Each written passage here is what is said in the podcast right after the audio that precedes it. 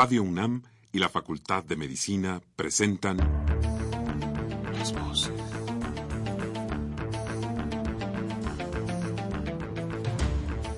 Voces. Las voces.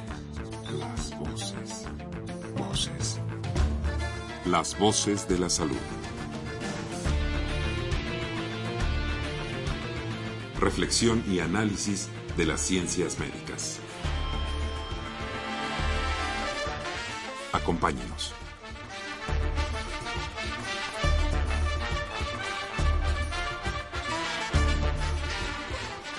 Muy buenas tardes, mis queridos radioescuchas.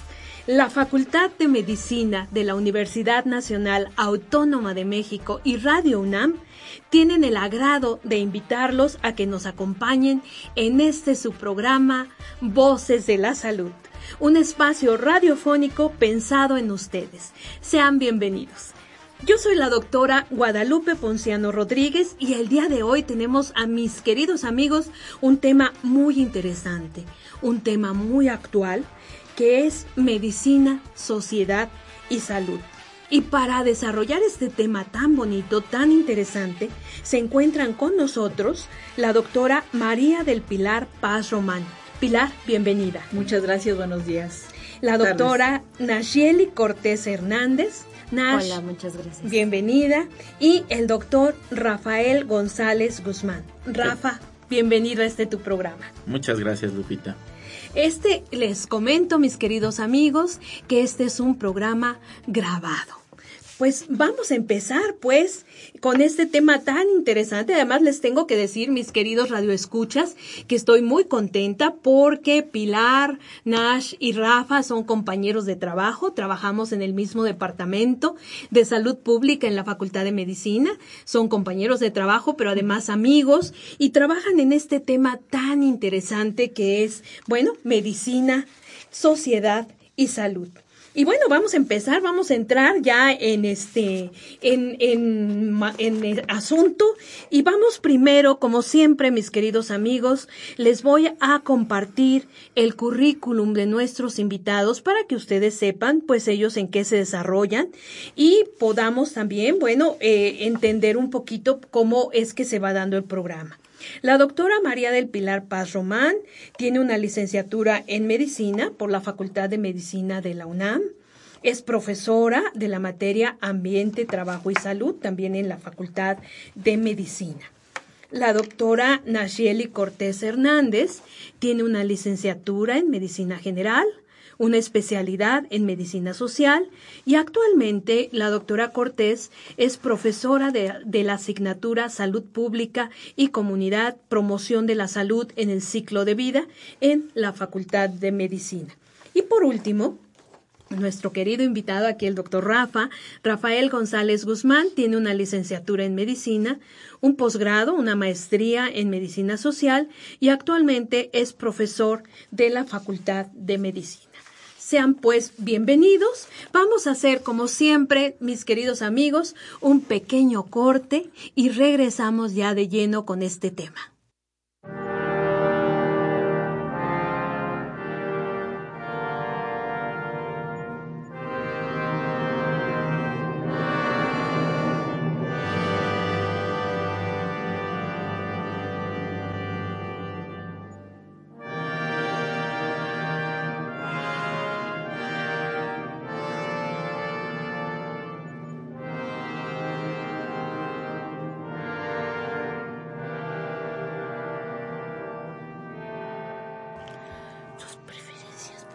Regresamos, mis queridos amigos, a este subprograma, Las Voces de la Salud.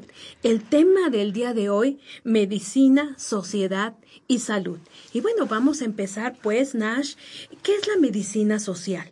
Eh, creo que es muy interesante compartir con nuestros radioescuchas, pues los antecedentes, cómo se origina y sobre claro. todo, bueno, ahora, ¿qué estudiamos? ¿A qué La llamamos medicina social, Nash? Sí, a ver, la medicina social es una ciencia que estudia eh, las maneras de enfermar y de producir salud de la colectividad, de la sociedad, en los diferentes grupos sociales en diferentes momentos históricos se ha enfermado de manera distinta y ha producido sus posibilidades de salud, de vivir sanamente también de manera diferenciada. Eh, la medicina social estudia eso, qué cosas de las formas de vivir de la gente, de la sociedad, de las maneras de relacionarse y de organizarse para sobrevivir, para, para eh, producir, para trabajar, etcétera, generan enfermedad y generan también eh, maneras de responder a esa enfermedad, ¿no? Entonces, la medicina social es una ciencia que tiene dos eh, grandes objetos de estudio, que uno es la determinación social en salud y otra es la manera en cómo se distribuye la enfermedad y el bienestar de las de las comunidades, de la sociedad. Que además esto es muy interesante, ¿no? Especialmente, ¿cuáles son sus antecedentes, Nash? Porque, bueno, por lo que estás diciendo, evidentemente esto ha cambiado a lo largo del tiempo, ¿no? Las sociedades eh, se enferman o nos enfermamos, ¿no? De diferentes eh, situaciones, de diferentes patologías, ¿no? ¿Cómo, ¿Cómo se da el antecedente de esta medicina social? Creo que la característica eh, particular de la medicina social, porque hay otras, eh, otras ciencias que o, disciplinas, eh, si pudiéramos llamarlo así, que estudian las maneras de enfermar de, la, de las colectividades y cómo se distribuye esa enfermedad. La característica particular de la medicina social es que hace énfasis en que las formas de vivir de la, de la sociedad, las formas de organizarse, son las que generan las posibilidades tanto de salud como de enfermedad. Y esto tiene su antecedente a, mediados del el siglo XIX.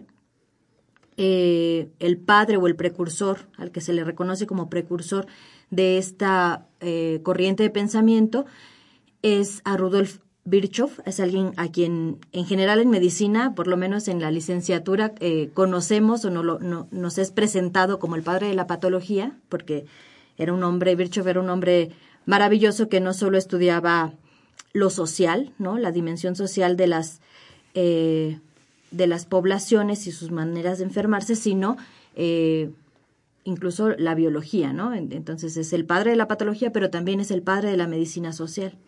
Ah, muy bien. Porque, bueno, y ahora la importancia que tienen las determinantes sociales, ¿no? De la enfermedad es fundamental. Incluso me voy a permitir aquí compartir con nuestros radioescuchas algo de la Organización Mundial de la Salud, Nash, y que, bueno, complementa perfectamente esto que nos acabas de decir. Nos hablan de algo muy interesante y nos dicen que las determinantes sociales de la salud son las circunstancias en que las personas nacen, crecen, viven, trabajan y envejecen, incluido el sistema de salud. Aquí una de las cosas preocupantes, evidentemente, pues es la inequidad, ¿no? Y aquí hay un dato que, bueno, también es muy interesante. La esperanza de vida, por ejemplo, de un niño que nazca hoy puede ser de 80 años, ojo, si nace en determinados países. Pero si nace en otros países, puedes llegar a ser tan baja como de 45 años. Entonces, aquí vemos en la línea de vida, ¿no? Cómo es importante estar en un lugar que tiene ciertas características, ¿no? Desde el punto de vista social y de sistemas de salud. se organiza. O estar en otro, ¿no? Entonces, esta comisión, la información que les, que les compartí, es de la Comisión de Determinantes Sociales de la Salud de la Organización Mundial de la Salud, quien actualmente confiere gran importancia pues a esta medicina social que nos estás hablando, a los determinantes sociales de la salud. ¿Usted qué nos puede decir de, de esta comisión? de la OMS. ¿Por qué ha tenido tanta importancia esta, los determinantes sociales, doctor? En años recientes. No tengo entendido que la comisión se forma a partir de 2005. Bueno, la, la preocupación que señalaba la doctora Nashieli eh, sobre el, vínculo entre el lugar que ocupan las personas en la sociedad y su situación de salud, como ella decía, viene desde el siglo XIX. Intermitentemente los movimientos sociales y los pensadores en las universidades y en los sistemas de salud han estado hablando de la existencia de estas grandes desigualdades, como la que usted mencionaba, de la esperanza de vida distinta entre países. Eh, en Europa, la corriente médico-social formada por Bischoff en el siglo XIX continuó manifestándose a lo largo del siglo XX.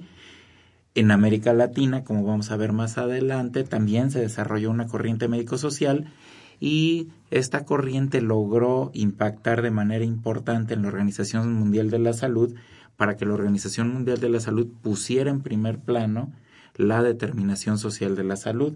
Había datos, permítame darles un dato nada más, había datos como este. En Glasgow o en Escocia, si una persona nace en un barrio pobre, su esperanza de vida al nacer es de 54 años, mientras que una persona si nace en un barrio rico, su esperanza de vida al nacer rebasa los 80 años. Entonces tenemos 30 años de diferencia que, nos muestran nos muestran una enorme brecha en la situación de salud, no solo entre países, sino dentro de los países. Entonces la comisión, después de varios años de trabajo, esta comisión que formó la Organización Mundial de la Salud, sacó como eslogan o como título de su reporte cerrar las brechas en salud en una generación. Las brechas de salud en salud en el mundo son enormes. En Japón ya están por arriba de los 82 años en esperanza de vida y en África tenemos países que están por abajo de 40 años. Entonces esa brecha hay que cerrarla. Y la comisión se propuso hacerlo en un tiempo, no sabemos exactamente cuánto dura una generación, pero pongamos... Es lo que yo le iba a preguntar. Pongamos 25 años, 25 años en lo que una persona nace y empieza a tener sus hijos, 25 o 30 años, cerrar estas enormes brechas. Entonces el trabajo de la Comisión de Determinantes Sociales, también ellos lo dicen, dicen la cuestión de salud es una cuestión de justicia social, ¿no? Dicen si queremos salud y cerrar la brecha tenemos que hacer justicia social y bueno, esto tuvo un impacto muy grande en toda la población mundial y en los sistemas de salud en particular. Claro. A ver, ahí hay algo muy interesante, doctor. Usted habla de justicia social. Y bueno, esto, esto es evidente, pues que va a tener un impacto importantísimo sobre las determinantes sociales de la salud. Pero, por ejemplo, en Latinoamérica, vamos a ubicar aquí en la región de las Américas, en donde usted lo está diciendo, en el mismo país, ¿no? Por ejemplo, en México, es muy diferente nacer en la Sierra de Guerrero, por ejemplo, ¿no? A, la, a un barrio rico, por ejemplo, de la Ciudad de México, pero eh, ¿Cómo se aborda entonces, cómo se abordaría estas cuestiones de desigualdad tan importantes, por ejemplo, en nuestro país? Bueno, miren, eh, debemos decir en primer lugar que América Latina es una de las regiones del mundo que tiene los mayores coeficientes de desigualdad social. Mucho más altos que los países europeos, muchísimo más altos que los países del norte de Europa, pero incluso los coeficientes de desigualdad en nuestros países son mayores que en África o el sur de Asia. Esto quiere decir que tenemos grandes sectores de la población que viven en condiciones muy depauperadas. Por eso mismo, en nuestros continentes tomó mucha fuerza lo que después se llamaría la medicina social latinoamericana, que tomando como base los primeros desarrollos europeos, empezó a tomar vida propia precisamente buscando establecer la relación entre estas enormes desigualdades sociales y las raíces de injusticia social que las producen con la situación de salud. Los estudios que tenemos en América Latina tal vez no son tan elaborados como los estudios que han hecho los europeos, que cuentan con mucho más recursos, pero sí tenemos muchos datos de que la mortalidad, por ejemplo, la mortalidad infantil en nuestro país es del doble o del triple en las zonas indígenas que en las zonas no indígenas del país, y esto se reproduce en todo nuestro continente, porque tenemos grandes inequidades por clase social, por etnia y por género. Entonces la medicina social ha trabajado en poner de manifiesto que hay grandes injusticias sociales que conducen a la inequidad y esa inequidad conduce a la enfermedad.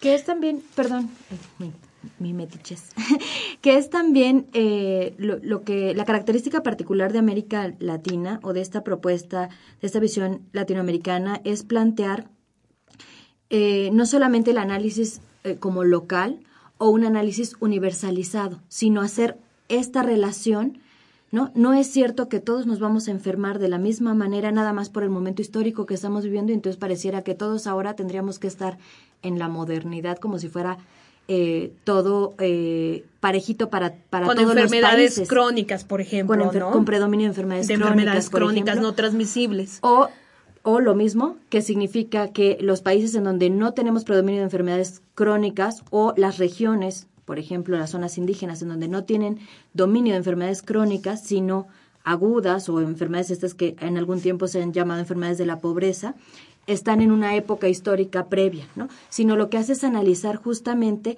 esta relación mundial con la expresión local que, que implica de dominación y entonces no es que estos pueblos simplemente se quedaron aparentemente como en el pasado, ¿no? Y no evolucionaron en términos de enfermedad y de las eh, enfermedades predominantes, sino que eso es así justamente por la relación que ha tenido América Latina con los países europeos, con los países del primer mundo, que es una relación de dominación.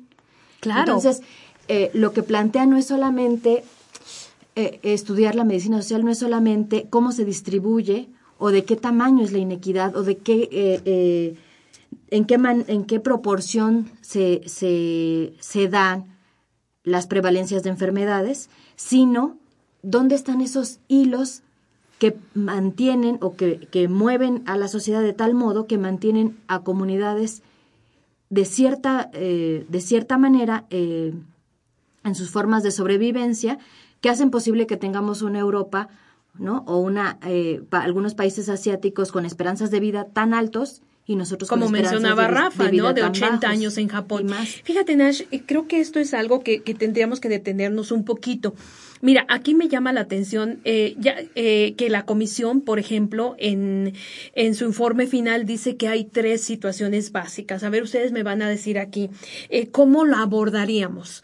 Por ejemplo, mejorar las condiciones de vida cotidianas. Dos, luchar contra la distribución desigual del poder, el dinero y los recursos, que es lo que estás diciendo, esta situación de dominación, ¿no? Y tres, medición y análisis del problema. Y ahí me quiero detener. Ok, sabemos que hay inequidad, sabemos que hay una distribución desigual de ciertas enfermedades, como tú mencionabas, no que se hayan quedado en el pasado, sino que están viviendo una situación actual que les está dando ese tipo de enfermedades. ¿Qué es lo que hace la medicina social para tratar de medir, para tratar de analizar el problema y bueno, lo más importante, ¿Cuáles son las propuestas? O sea, ¿qué es lo que podríamos hacer? Porque esta propuesta, por ejemplo, luchar contra la distribución desigual del poder, el dinero y los recursos, bueno, se me hace así como, wow, no, díganme cómo, cómo lo hacemos y lo hacemos, ¿no? Pero, pero bueno, ¿cómo abordaría, pues, la medicina social estas situaciones. Si quieres, Nash, y luego también Rafa nos pueden comentar esto. Sí, eh, otra característica que tomó la medicina social en su corriente latinoamericana es que se planteó no solo quedarse en el espacio de la academia, ¿no? No solamente quedarse en el espacio de la, de la medición, en el espacio de la documentación, que es fundamental, sino en el espacio de la participación, de la participación social del compromiso de la, de la unión, un poco esta unión de, de, las universidades con los procesos de las comunidades.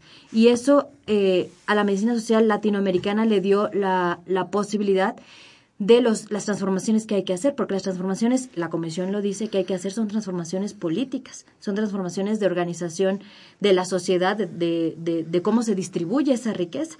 Y esa, eh, esas transformaciones no pasan por demostrar la inequidad con números solamente.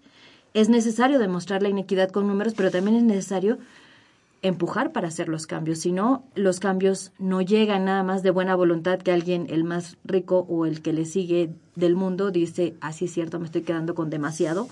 Este, hay que distribuirlo. No, no pasa. Me da la impresión que eso no va a pasar nunca, Nash.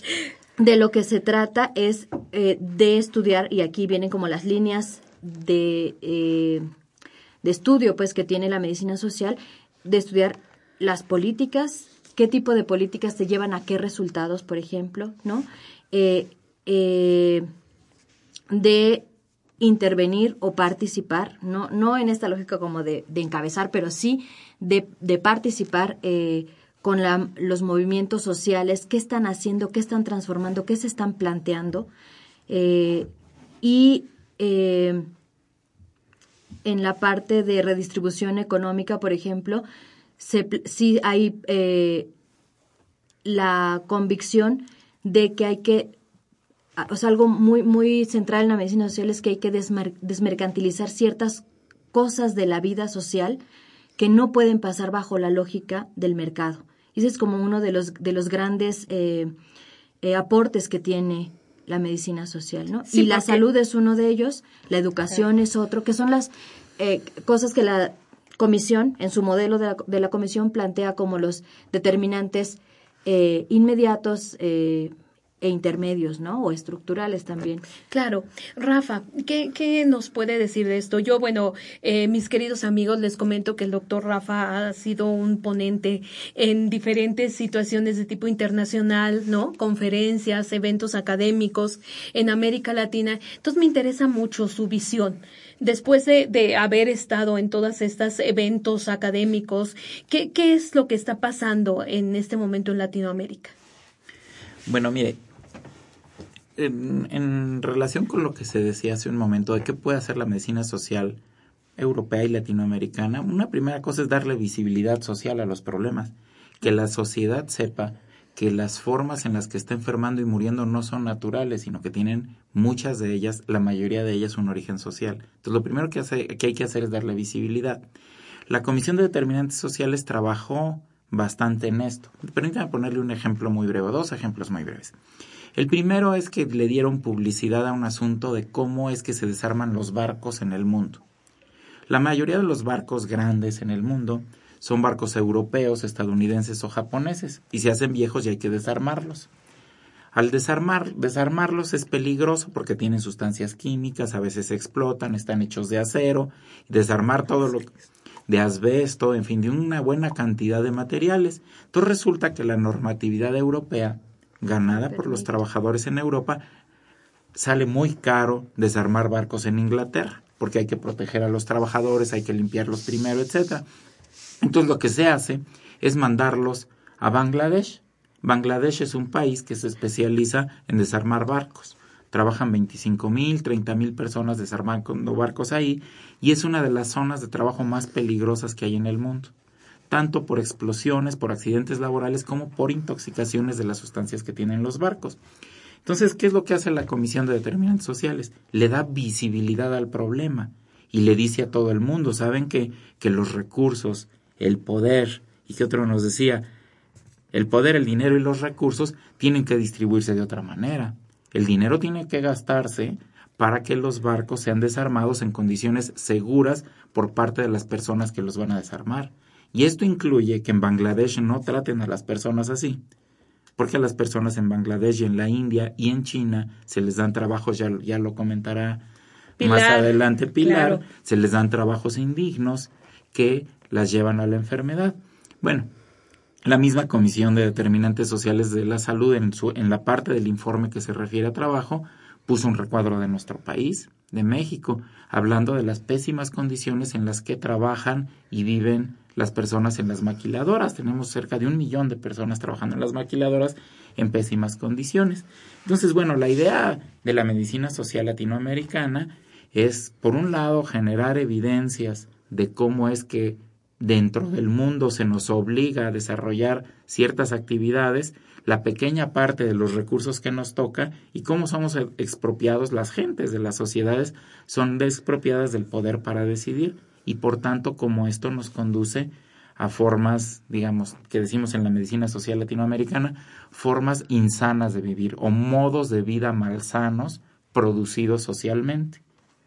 Por ahí anda la, medicina social latinoamericana. Retomando esta parte del empleo, ¿no? Que usted eh, con este ejemplo tan terrible que nos acaba de dar, pues evidentemente, Pilar, el empleo y las condiciones de trabajo van a tener eh, un impacto muy importante, primero sobre la equidad sanitaria y después pues sobre de qué se enferma la gente que está en estas condiciones insanas, como decía Rafa. ¿Qué nos puedes decir? ¿Qué está pasando en esta, en esta parte, en la cuestión laboral?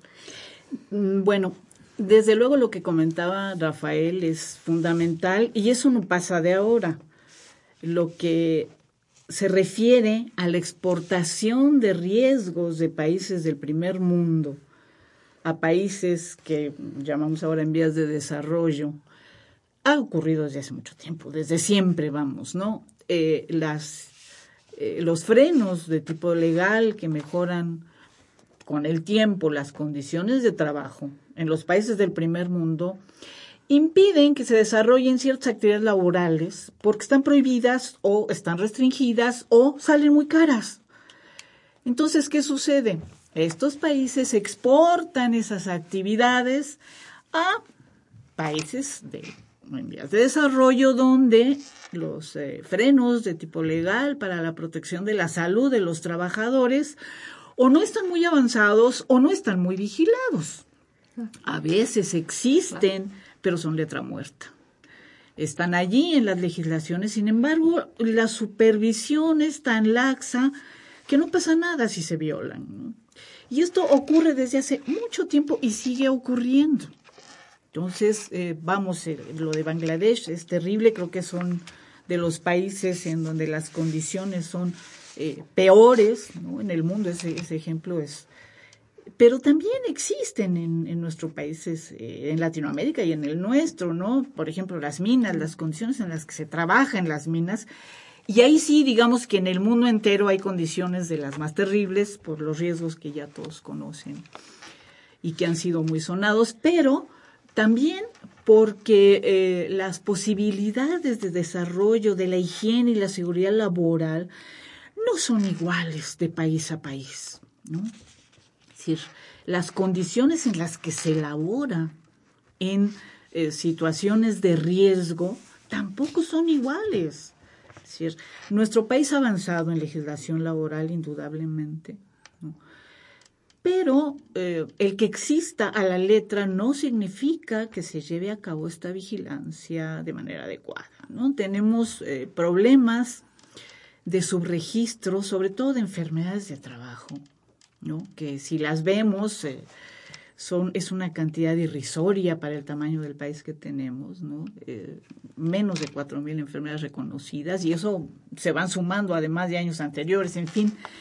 Entonces suceden cosas que no solamente se resuelven con legislarlas y ponerlas a la letra, ¿no? Creo que hay todo lo que comentaba eh, Nash hace un momento, la voluntad política en torno a la mejora real de condiciones de trabajo y salud.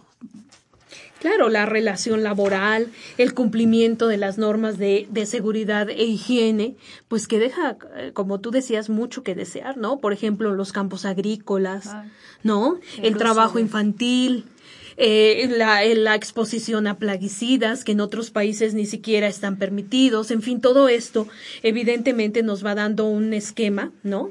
de eh, que, que, bueno, que toma características muy, muy especiales, ¿no? Entonces, bueno, aquí una, una de las cosas eh, también muy interesantes es la labor que ustedes están haciendo en la Facultad de Medicina. Cada uno tiene líneas de trabajo distintas. A mí me gustaría mucho que nos compartieran qué hacen dentro de estas líneas de trabajo que ustedes están pues eh, laborando, que están día con día, eh, con los tratando de que de permear esto en los futuros médicos, ¿no? La, la Facultad de Medicina, creo que ustedes están de acuerdo conmigo, sigue siendo una de las principales formadoras de médicos ah. del país. Entonces es muy importante que los futuros médicos pues tengan esta idea, ¿no? Eh, en ellos esta idea. ¿Qué están haciendo en estas líneas de trabajo? Este, no sé si quieres empezar, Nash. Sí, uh, empezaré para señalarlo, planteando que eh, Facultad de Medicina tiene un gran, una gran posibilidad, una gran eh, oportunidad, porque forma muchos médicos y médicas. Y ahí voy a plantear que, parte de, que parte del trabajo que se está haciendo de las cosas que hace la medicina social es estudiar como estos elementos que son elementos de desigualdad y que están eh, bastante naturalizados, ¿no? como es la condición de género.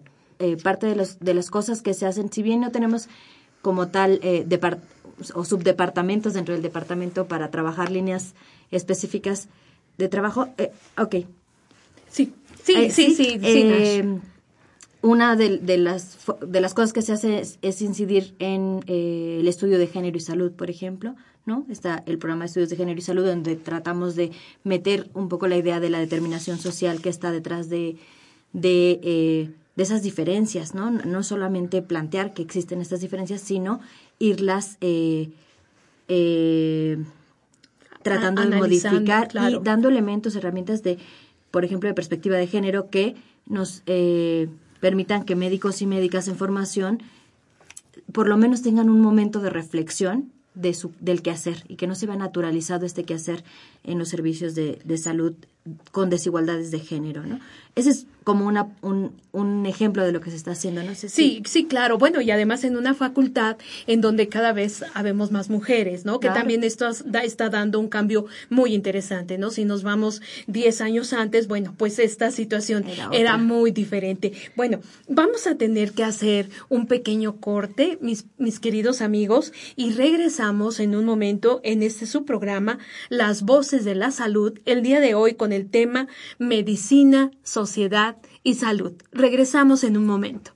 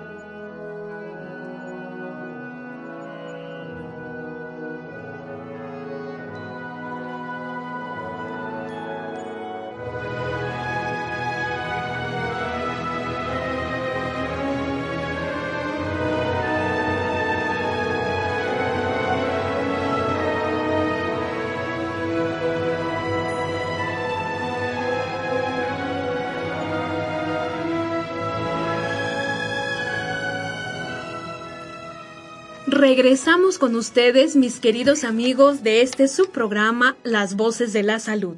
El tema de hoy, Medicina, Sociedad y Salud. Los invitados, María del Pilar Paz Román, Nayeli Cortés Hernández y Rafael González Guzmán. Pues bueno, nos quedamos ahorita antes del corte, pues eh, revisando un poquito de las líneas de trabajo que cada uno nos mencionabas, Nash, de esta línea de género, ¿no? Tan importante en la Facultad de Medicina. Rafa, eh, en su caso, ¿cuál es la línea de trabajo que usted eh, desarrolla ahí en la Facultad de Medicina? Bueno, mire, yo podría mencionar básicamente dos elementos. Mi línea personal de trabajo, de investigación, es sobre la relación de problemas éticos, sociales y salud. Precisamente estos temas que comentábamos de justicia, injusticia, equidad, desigualdad y el correlato que tienen en la salud y en las políticas de salud es un tema de investigación y académico, pero es también un tema muy importante para con nuestros alumnos. De hecho, dentro de nuestros programas, aunque no de una manera exhaustiva, pero sí revisamos con los alumnos que la salud que nosotros tratamos, les ponemos, por ejemplo, eh, la siguiente situación a nuestros alumnos. Nosotros, cuando estamos tratando de regresar el corazón arrítmico que está latiendo mal a un ritmo normal, no lo hacemos por mero interés científico, lo hacemos porque detrás hay una persona que está sufriendo por esto. Y cuando nosotros hacemos salud en poblaciones, no lo hacemos nada más por gusto de modificar estadísticas, sino lo hacemos porque hay colectividades que están sufriendo los efectos de las condiciones de vida. Entonces es un poco la línea de investigación que vinculamos con el trabajo con nuestros alumnos. Aparte la medicina social tiene otras tantas líneas de investigación, todas ellas muy interesantes, que tienen publicaciones, hacemos congresos internacionales, etcétera, como por ejemplo los efectos de la globalización en la salud. Otra línea de trabajo muy importante actualmente es la de interculturalidad y salud. O sea, las sociedades generan distintas formas de representarse la enfermedad y distintas prácticas en salud que corresponden a sus culturas y las culturas a la hora de enfrentar los problemas de salud, pues tienen que resolver el problema de que las gentes que forman parte de esas sociedades piensan y actúan distinto. Este es el área de interculturalidad. La doctora Nashieli hablaba de lo de género, es muy importante también. Tenemos otra área de la cual Pilar hablará después, que es la de la salud en el trabajo vista desde la medicina social, desde una perspectiva crítica, desde esta perspectiva del poder, el dinero y la salud. ¿no? En fin, tenemos un conjunto de áreas, tenemos un área de educación, de hecho una parte importante de la medicina social latinoamericana surgió con estudios educativos. Entonces, bueno, tenemos... Políticas de salud. bueno, otra muy importante políticas. es sobre las políticas de salud. La medicina social analiza y propone alternativas en relación a cómo organizar los sistemas de salud y a con qué políticas deben conducirse esos sistemas de salud y tenemos muchísima investigación ahí, por ejemplo, en el caso de, de Brasil, pues tenemos muchísima investigación en ese campo. Pilar, el área de la medicina laboral, ¿no? En este contexto de la medicina social. ¿Qué nos puedes decir? ¿Qué estás trabajando ahí? ¿Qué línea de trabajo tienes en la facultad? Bueno, ya en, en la facultad se trabaja y yo ampliaría el concepto de medicina laboral a el concepto de salud en el trabajo. Salud en el trabajo. Que es un concepto mucho más amplio que involucra a diversas disciplinas que no solo es la medicina. Sí, creo que es importante señalar que en términos de salud de las colectividades no es el médico el que da las aportaciones. Claro, hay otros actores importantes. Necesarísimos, es decir, el médico solo, por supuesto, que no puede dar cuenta de la salud colectiva, ¿no? Entonces, en el, en el concepto más amplio de la salud en el trabajo, en la Facultad de Medicina, pues a lo largo de los años existe desde 1976 eh, un programa de servicio social en la industria que eh, lo inició el doctor Jorge Fernández Osorio, que ya falleció y que a su vez fue, bueno, coordinador de, de la, eh, de, la jefatura de, salud en el trabajo en el IMSS, fundador de esta jefatura, en fin.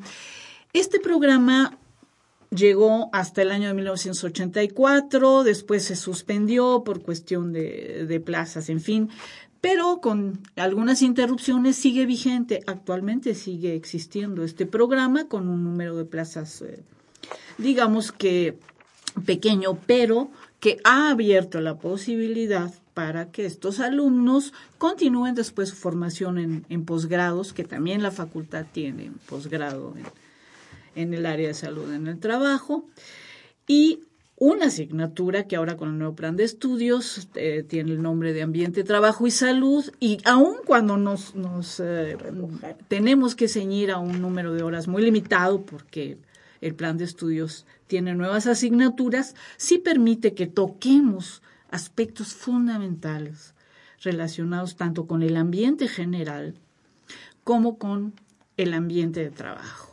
Entonces, esa, eh, digamos que continuidad desde el pregrado, servicio social, posgrado, coloca a la Facultad de Medicina de la UNAM como una facultad que ha trabajado el área salud en el trabajo desde hace muchos años y ha tenido continuidad. Esto es importante decirlo. El área de salud en el trabajo en la medicina social tiene mucho que ver con, con, bueno, con estas últimas declaraciones sobre los objetivos del desarrollo del milenio, sobre el trabajo decente, ¿no? El trabajo decente eh, que ha venido incorporando. En, en 2001 la OIT lanzó una campaña mundial en materia de seguridad social y cobertura para todos.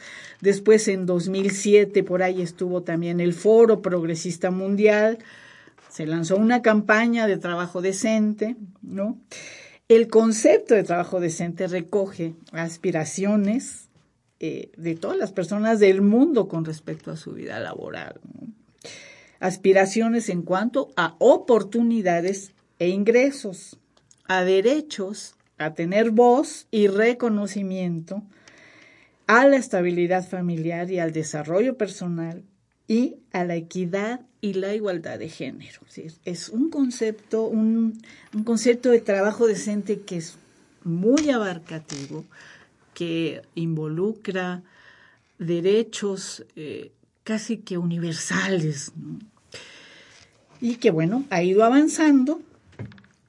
Aquí que es importante señalar que este reconocimiento de empleo y trabajo decente no es un resultado automático del crecimiento, ¿no? Y eso hay que señalarlo. No basta con generar empleos. Claro, sino qué tipo de Tenemos, empleos, exactamente, Que por supuesto. que mirar Claro. empleos. Y con esto me voy un poco a lo de la reforma laboral, que digamos que también ha generado mucha polémica porque aun cuando en nuestro país existe la tercerización, ¿qué quiere decir esto? Que el patrón pasa a una tercera persona la contratación de determinadas actividades laborales y se generan confusiones en cuanto a quién le toca cubrir los derechos de los trabajadores. Y la ley es clara en esto, el patrón no puede deslindarse de sus responsabilidades, aun cuando se contrate a través de terceros, tercero. lo que llamamos el outsourcing famoso. Esto a la ley está. Está protegido el trabajador y la responsabilidad no se deslinda. Sin embargo, en la práctica, el trabajador de pronto desaparece Queda- la, la agencia que Sí, lo contrató. y queda desprotegido y queda totalmente. Porque, y ahí voy, a- en términos de educación para la salud en el trabajo, los trabajadores desconocen gran parte de sus derechos y por lo tanto no los reclaman porque ni siquiera saben que existen. Y me parece que ahí hay mucha labor que hacer en términos de promoción. de la Por salud, supuesto. ¿no? Y ahorita que estás hablando de esto, de difusión, Nash, por ahí me decían que hay una actividad, viene un evento académico importante. A mí me gustaría que tú nos, di- nos dijeras la información, invitaras a nuestros radioescuchas. Claro, estamos eh, organizando el quinto Congreso de Medicina Social y Salud Colectiva.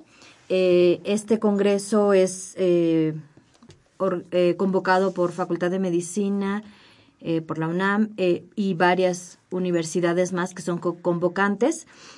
Va a ser del 15 al 17 de octubre del 2015 en Palacio de, de en el antiguo eh, Escuela de Medicina, en el Palacio de Medicina, de 9 de la a partir de las 9 de la mañana y vamos a estar ahí como hasta las 8 de la noche. Ese es la- el plan, ese es el, lo que planteamos.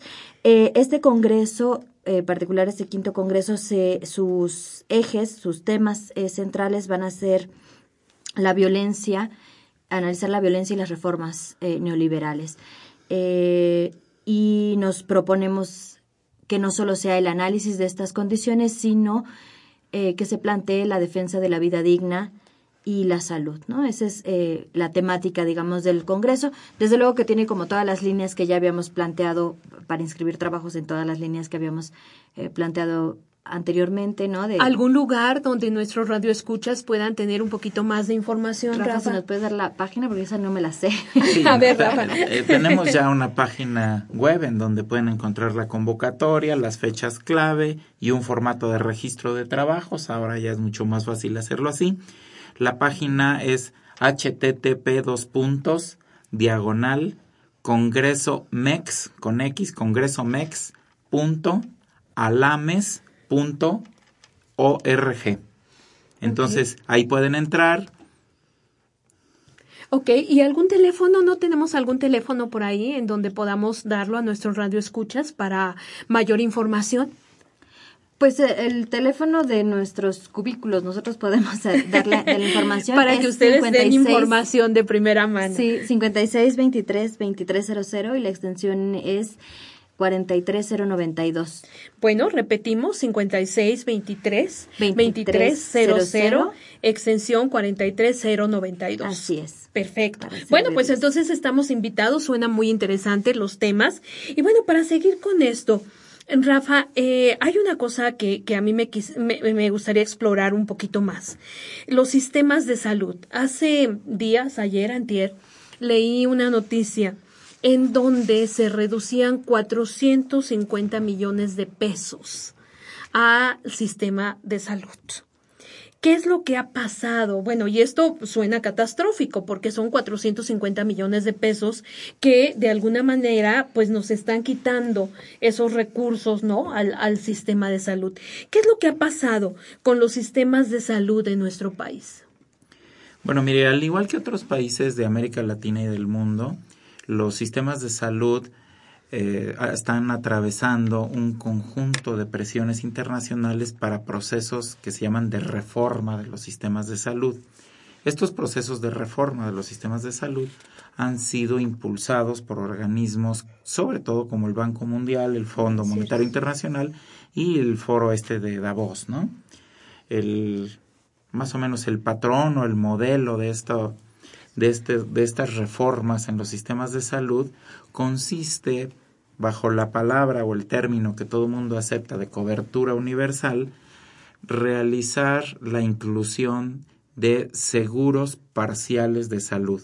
O sea, las personas que no cuentan con seguridad social pueden tener acceso a los sistemas de salud que actualmente se les cobran cuotas en muchos de los países a un seguro que contratan con aseguradoras que pueden ser públicas o privadas y ese seguro les cubre paquetes limitados de acciones. Una vez que el seguro popular es parte de este esquema. Es lo que le iba a decir. El seguro popular es parte de este esquema. En otros países se llama de otras maneras, pues, pero esencialmente es lo mismo. Entonces, el seguro le cubre un conjunto limitado de acciones en salud que usted, cuando acuda a la institución de salud, no se le cobrarán y no incluye otras tantas acciones de salud. Permítame ponerle un ejemplo. El Seguro Popular en México le cubre a usted infartos, pero si usted es mayor de 60 años, el Seguro Popular no le cubre infartos. O sea, hay que mm. infartarse antes de los 60 años. ¿Ya para escucharon, que amigos? para que le salga gratis el tratamiento. Sí, sí, ¿no? En el, caso, en el caso de la diabetes es lo mismo. O sea, si usted es diabético, procure no desarrollar insuficiencia renal porque el Seguro Popular no le va a pagar las diálisis entonces usted las va a tener que pagar. Esa es una parte de la reforma. La otra parte de la reforma es que el seguro popular o la seguridad social, porque ahora se está promoviendo por parte del gobierno nacional en México, el gobierno de, de Enrique Peña Nieto, se está promoviendo un seguro universal, podrá contratar prestadores privados de los servicios. Es decir, si usted tiene un infarto y quiere ir a las clínicas privadas X, no digo ningún nombre para no hacer ninguna publicidad, entonces los fondos públicos destinados a la salud, usted los podrá transferir por su decisión a un prestador privado, con la promesa de que será mejor.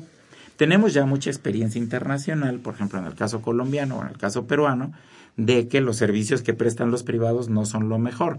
De hecho, de hecho, nuestra asociación acabamos de editar un video con una pequeña investigación cualitativa que hicimos con pacientes del Seguro Social, en donde ellos hablan de que pues están yendo, ahí sí digo el nombre, del Hospital Ángeles a que les pongan ahí la diálisis por parte de trabajadores del IN, digo, este, pacientes del Instituto Mexicano del, Seguro Social. Y lo que sucede es que este, el Hospital Ángeles o si este consorcio atiende muy bien a las personas cuando van y pagan en efectivo con tarjeta de crédito o con un seguro de gastos médicos mayores. Bueno, tal vez atienda muy bien, no lo sé. Pero cuando uno es paciente derivado del seguro social, no, lo atienden muy bien. Atención, Lo hacen esperar horas y horas, resulta que los equipos no están bien esterilizados, en fin, hay una serie de problemas de este tipo. Entonces, estas reformas en México son uno, introducir los paquetes limitados que en México no conocíamos porque quienes somos derechohabientes del ISTE o del Seguro Social, podemos acceder a todos los beneficios que tiene la institución, excepto uno que se llama cirugía cosmética, cosa que se me hace bastante explicable. Pero todo lo demás uno tiene acceso. Entonces estas reformas van en esa dirección. También hay una, un, paréntesis porque, no, o sea, quienes tenemos derecho a IMSS o a ISTE tenemos todo eso y ese es el discurso, ¿no? Eh, y eso es inequitativo porque hay población que no tiene derecho a todo y eso es falso. O sea, antes de Seguro Popular, la Secretaría de Salud tenía la responsabilidad de algo que llamaba población abierta y le tenía la obligación de atender a lo que requiriera. Claro, que era la población que no tenía, ¿no? Ni, seguridad social, exactamente. que su condición laboral no le, eh, no le otorgaba esta seguridad social. Y ahora eh, lo que lo que se transformó con el Seguro Popular es que desapareció esa población abierta. Desapareció, entre comillas, la, la responsabilidad. Desapareció, entre comillas, porque en, en, la Constitución sigue siendo obligación del Estado garantizar la salud de la población. Eh, claro, el derecho a la salud, ¿no? A, proteger esa, esa, salud. Entonces dicen, le llamo eh, seguro de protección a la salud y entonces ya le estoy garantizando la protección a la salud, aunque solo sean 87, ahora 280 eh, intervenciones, ¿no? Eh, quiero señalar eso porque de pronto pareciera que, eh, que se está haciendo justicia cuando se está planteando un seguro popular, porque ahora sí se le está atendiendo a esa población que no tiene IMSS y ISTE, y no, eso es falso. se le está reduciendo la posibilidad de atención a esa población y en la siguiente etapa de la, de la reforma, porque esta ya, ya ocurrió, 2003, ¿no? Seguro Popular. En la siguiente etapa con la universalización, eh, lo que plantea es que este paquete intercambiable sea el paquete al que todos tengamos derecho, incluidos los que estamos en IMSS o en ISTE. ¿no? Y que algunas de las patologías van a requerir de todas maneras un gasto de bolsillo. Claro. claro. Que va a tener entre más cercanos y ya todas las personas de la tercera edad se van a ver severamente perjudicadas por lo que comentaba el doctor Rafael hace un momento. Después de los 60 años ya no se cubre tal. Sí, ahora va a haber edades, ¿no? Para, se requerirá un gasto de bolsillo para poder cubrir esto. En, en, el, en el catálogo. Y, bueno, perdón, y la parte eh, laboral. Eh, la, la, hay un montón de trabajadores, los trabajadores agrícolas, por ejemplo, los pequeños propietarios, los ejidatarios, que no tienen cobertura de seguridad social en términos de riesgos de trabajo, nunca la han tenido, ¿no? Pero ahora no solo no tienen eso, sino que tampoco se les va a cubrir la parte de ciertas enfermedades después de los 60 años. Entonces habrá que preguntarse. Eh, un, comentario nada más en cuanto a la eh, a cómo eh, la parte privada de la atención a la salud se desliza en, en lo laboral también. Grandes eh, empresas, sobre todo transnacionales, eh, tienen ya desde hace mucho tiempo contratados servicios privados para sus trabajadores.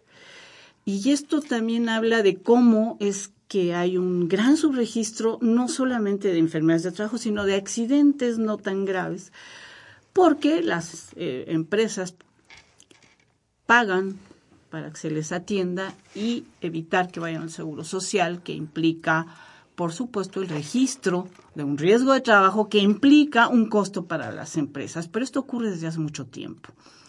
Ahora, con la reforma laboral, donde va a haber contratos de una hora, dos horas, eh, vamos, si antes no había seguridad social, ahora en estas nuevas contrataciones por honorarios, creo que esto va a aumentar la falta de seguridad social para trabajadores.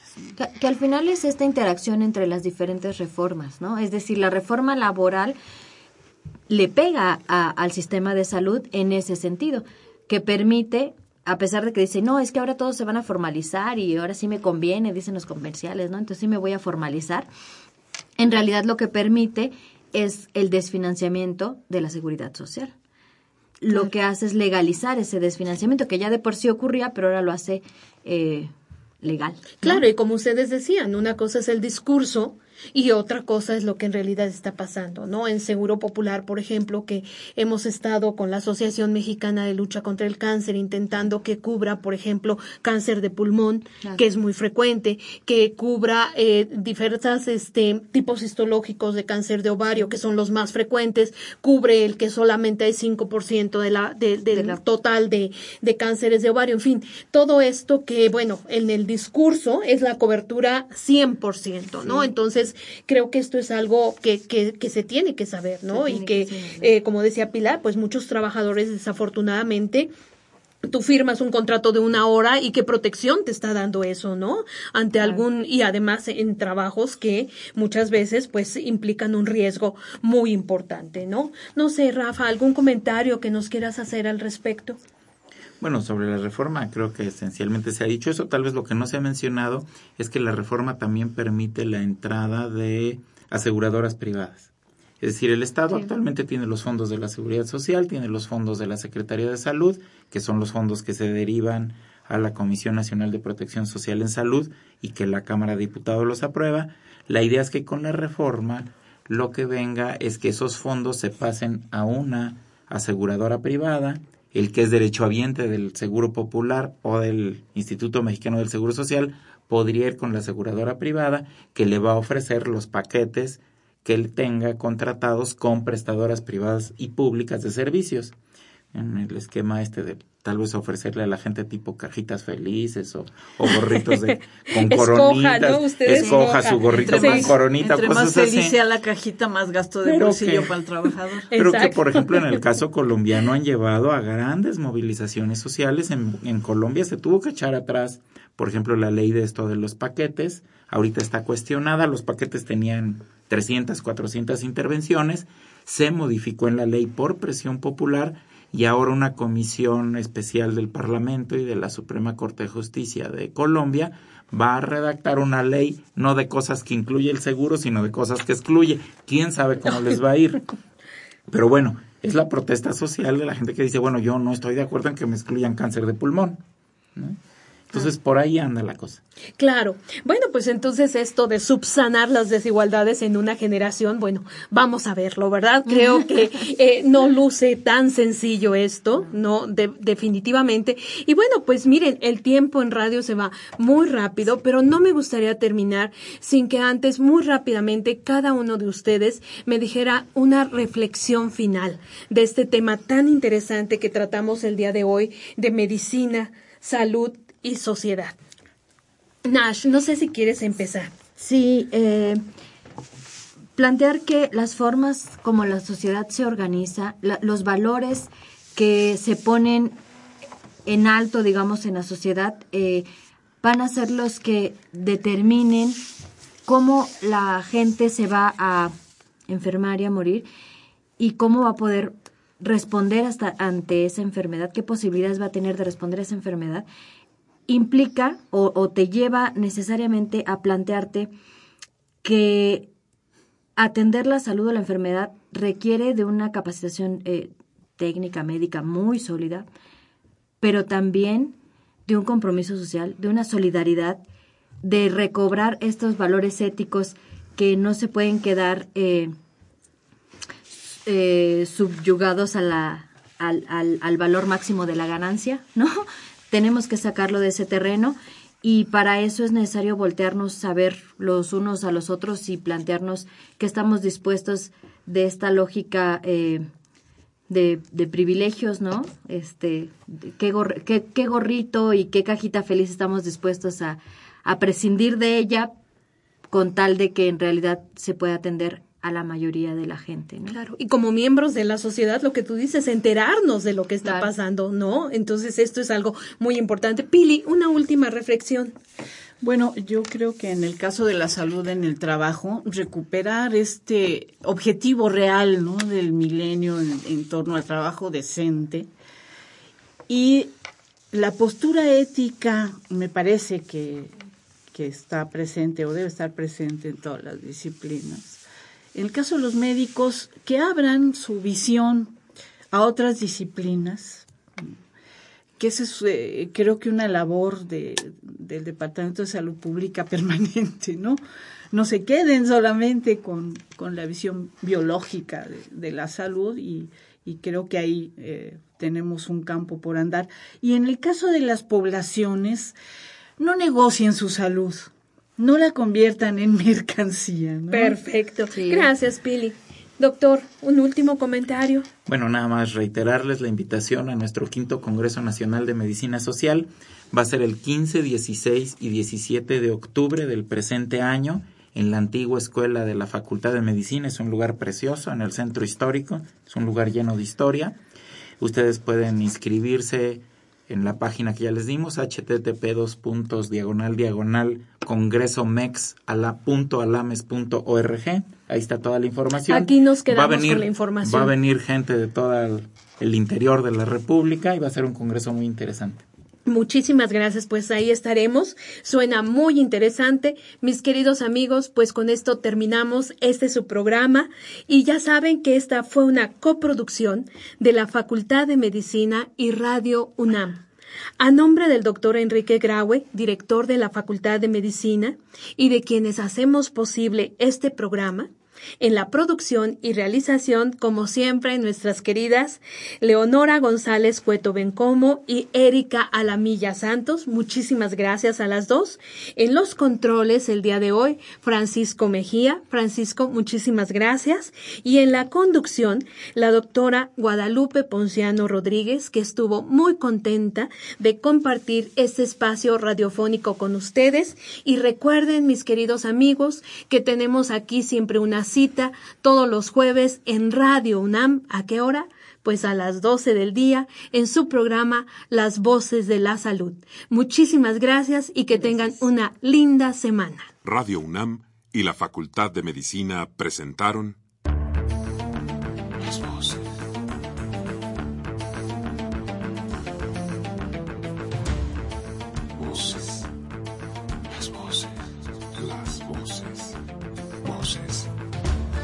Las voces de la salud. Reflexión y análisis de las ciencias médicas.